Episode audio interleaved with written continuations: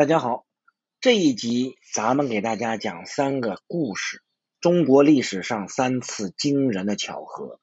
第一次在汉朝，刘邦斩蛇起义，啊，起义诛暴秦后，尊怀王之约，西略入关，兵伐咸阳。子婴在投降以后，众将都建议杀之以谢天下。刘邦却说：“啊，是怀王遣我，故意能宽容，且人以服降，又杀之不降。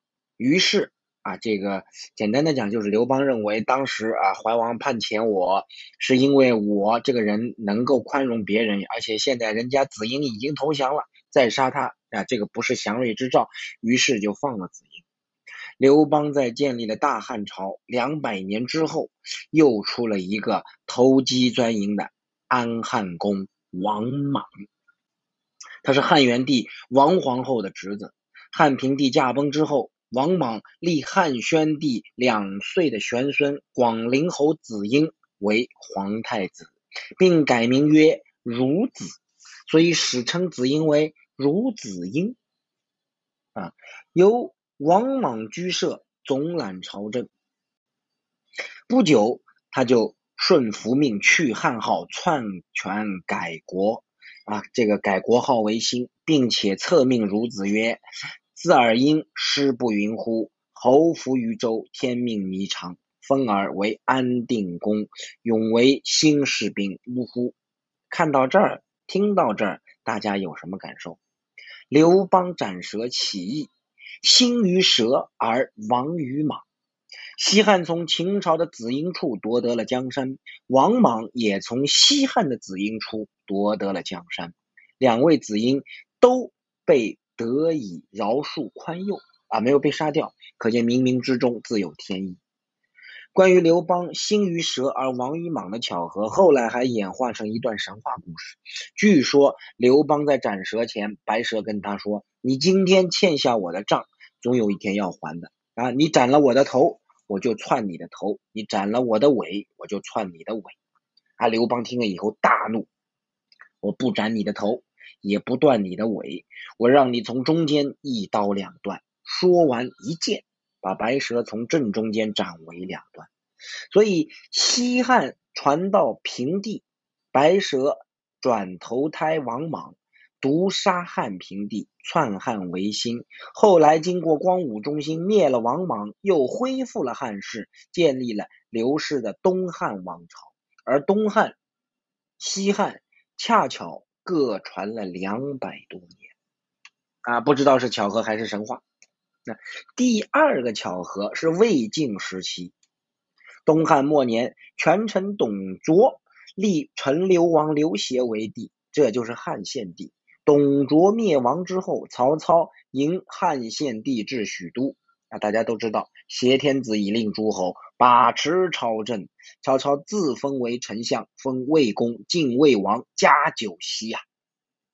那么，他同时杀死了汉献帝怀孕的董妃，忧死了伏皇后，镇杀了二王子。但是他碍于道德包袱，曹操一生终身为汉臣，没有篡权。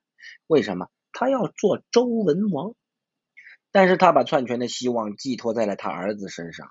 曹操的儿子曹丕继承了魏王之位，不久于公元二二零年逼迫汉献帝让位，曹丕建立了魏朝，这就是魏文帝，封汉献帝刘协为山阳公，以山河之内啊以。河内之山，阳邑万户，奉汉献帝为山阳公，允许他在其封地奉汉正朔和服色，建汉宗庙以祀汉祀。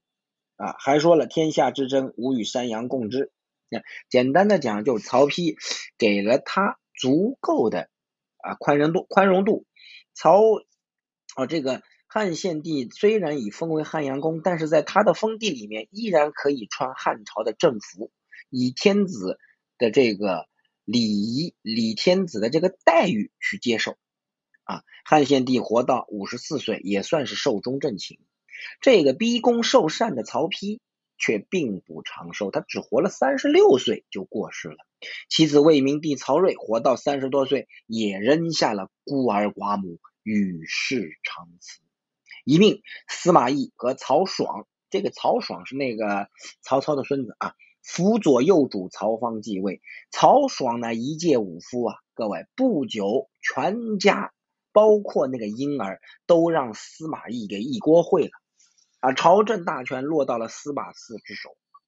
司马懿的儿子司马师。开始主宰魏朝廷，甚至进行废立。司马师暴死，其继位者是他的弟弟司马昭。司马昭也自为丞相，并逼曹封他为晋公，加九锡。各位有句成语叫“司马昭之心，路人皆知”。啊，后来司马昭杀了他的祖宗，他杀了他的祖子。另立一个宗室弟子曹皇来当新的傀儡，司马昭又把新君曹皇改名为曹奂，不久又被晋封为晋王。等到司马昭一死，司马昭的儿子司马炎继位为晋王。公元二六五年，司马炎仿效曹丕的这个案例，逼迫十五岁的曹奂禅位于他，建号曰晋，史称西晋。曹魏四十五年篡来的天下，终于又被司马氏给夺了过去。曹奂被封为陈留王，公元三零二年去世，时年五十七岁，也是得以善终。各位，曹操父子对汉献帝玩弄的那套把戏，在他的孙子曹爽、曹奂身上，又让司马昭父子反过来淋漓尽致的重演了一遍，不能说。这个巧合实在是太惊人了啊！第三个巧合发生在宋代，公元九五九年，朝周世宗柴荣死了，恭帝继位，殿前都检点归德军节度使赵匡胤与禁军高级将领石守信、王审琦等结义兄弟掌握了军权。一日正月初，传闻契丹。将南下攻州，宰相范质等没有辨别真伪，就赶紧派遣赵匡胤率军北上御敌。大军走到陈桥驿，赵光义，也就是赵匡胤之弟和赵普等密谋策划，发动了兵变。众人将黄袍加在了赵匡胤身上，拥立他为皇帝。这就是非常有名的陈桥兵变，黄袍加身。随后，赵匡胤率军回师开封，京城守将石守信、王审琦开门迎接赵匡胤入城，胁迫周公帝禅位。赵匡胤继位之后，改国号为宋，仍定都开封。当时周公帝柴宗啊，周公帝柴宗训只有七岁啊，太后也才二十岁，就是周公帝的小姨。孤儿寡母无力纠缠，只得禅位于赵匡胤。周公帝在禅位的诏书中说：“啊，雨墨小子遭家不不造，人心已去，国命有归。”赵匡胤建立宋朝之后，封柴宗训为郑王，并赐他丹书铁券，相当于当时的这个尚方宝剑，可免一死啊，如朕亲临。谁知三百多年之后，在公元一二七六年，蒙古兵。兵临城下，直达临安。宋时请和，元将伯颜云：“汝国得天下于小儿，亦失于小儿，其道如此，尚何多言？”啊，这个元将伯颜云：“你们国家得天下是从人家小孩的手里抢过来的，现在你们失去天下，也是从你们自己家里的小孩子中间失去的，这就是因果。”道如此，你们还多说什么呢？啊，不得已，已经是七岁的宋恭帝和祖母谢太后、母亲全太后奉表降元，出门开城投降。宋恭宗在投降的诏书中写道：“臣妙然又冲，家遭家多难，今天命有归，臣将往焉。”宋恭帝等被押往大都。忽必烈封其为营国公，也算是善待了他们。各位，同是孤儿寡母，同样是七岁，同样谥号为恭帝，就连诏书的言辞都极其的相似啊。可以说，这三个非常令人震惊的巧合，难道是冥冥之中自有天意吗？